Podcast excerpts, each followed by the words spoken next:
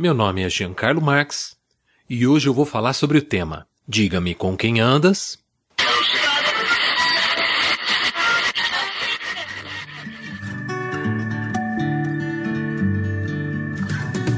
Você está ouvindo da Crentaços Produções Subversivas.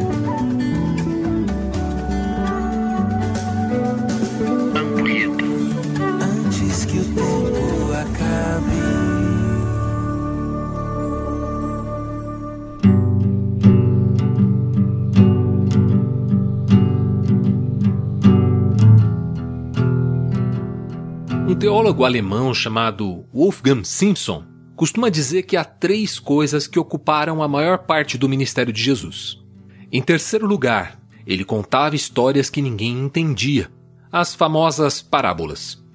Em segundo lugar, ele operava sinais e maravilhas como curas, expulsão de demônios, etc.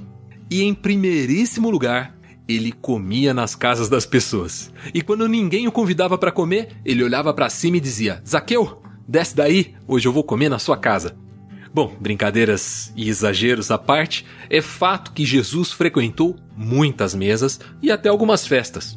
Numa dessas ocasiões, Jesus foi convidado para jantar na casa de um homem muito distinto. Coisa chique.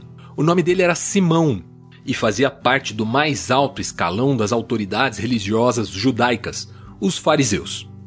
Mas, como de costume, quando Jesus chegava a algum lugar, a notícia logo se espalhava.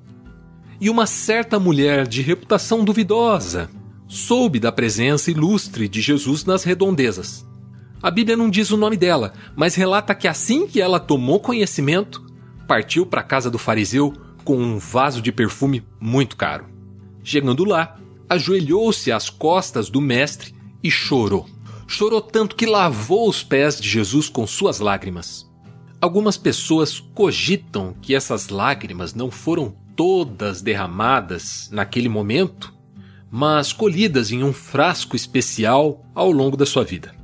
A verdade é que o texto não entra nesses detalhes, mas conta que ela chorava, lavava os pés de Jesus com suas lágrimas e os secava com seus cabelos.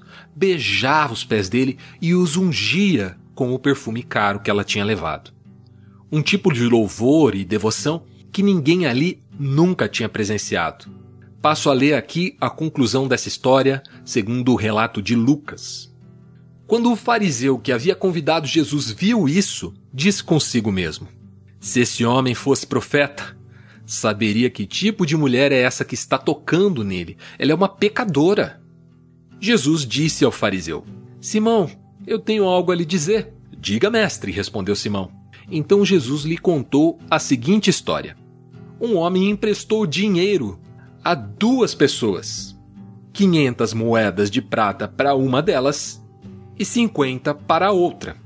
Como nenhum dos dois devedores conseguiu lhe pagar, ele generosamente perdoou ambos e cancelou as suas dívidas. Qual deles o amou mais depois disso? Simão respondeu: Suponho que aquele de quem ele perdoou a dívida maior. Você está certo, disse Jesus. Então voltou-se para a mulher e disse a Simão: Veja essa mulher ajoelhada aqui. Quando entrei na sua casa, você não ofereceu água para eu lavar os pés, mas ela os lavou com suas lágrimas e os secou com seus cabelos. Você não me cumprimentou com um beijo, mas desde a hora que eu entrei, ela não parou de me beijar os pés. Você não me ofereceu óleo para ungir minha cabeça, mas ela ungiu os meus pés com esse perfume raro. Eu lhe digo: os pecados dela, que são muitos, foram perdoados, e por isso ela demonstrou muito amor por mim. Mas a pessoa a quem pouco foi perdoado demonstra pouco amor. Então Jesus disse à mulher: Seus pecados estão perdoados. Os homens que estavam à mesa diziam entre si: Quem é esse que anda por aí perdoando pecados? E Jesus disse à mulher: Sua fé te salvou. Vá em paz. Lucas 7, versos do 39 até o 50. Não é à toa que alguns versos antes, nessa mesma passagem, o próprio Jesus reconhece que o povo o tinha como amigo de pecadores. A reputação de seus companheiros definitivamente não parecia ser uma preocupação tão essencial assim para Jesus. Ao invés disso, ele frequentemente escolhia ficar do lado das pessoas mais desprezadas.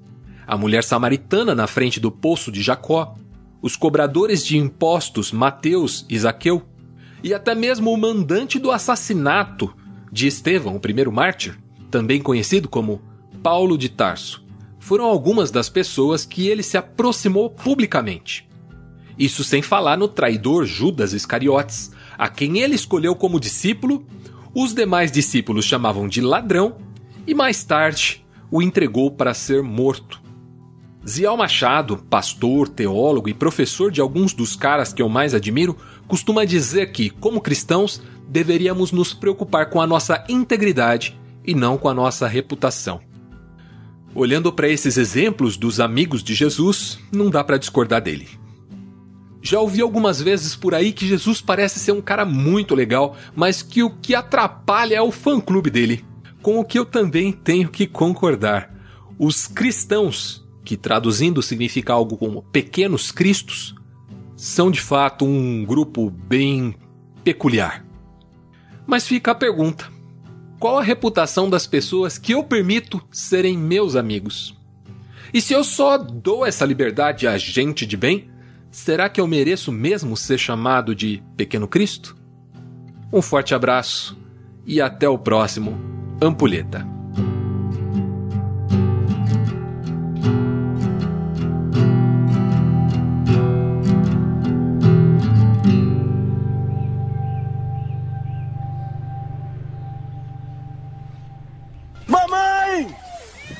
Deus, mamãe!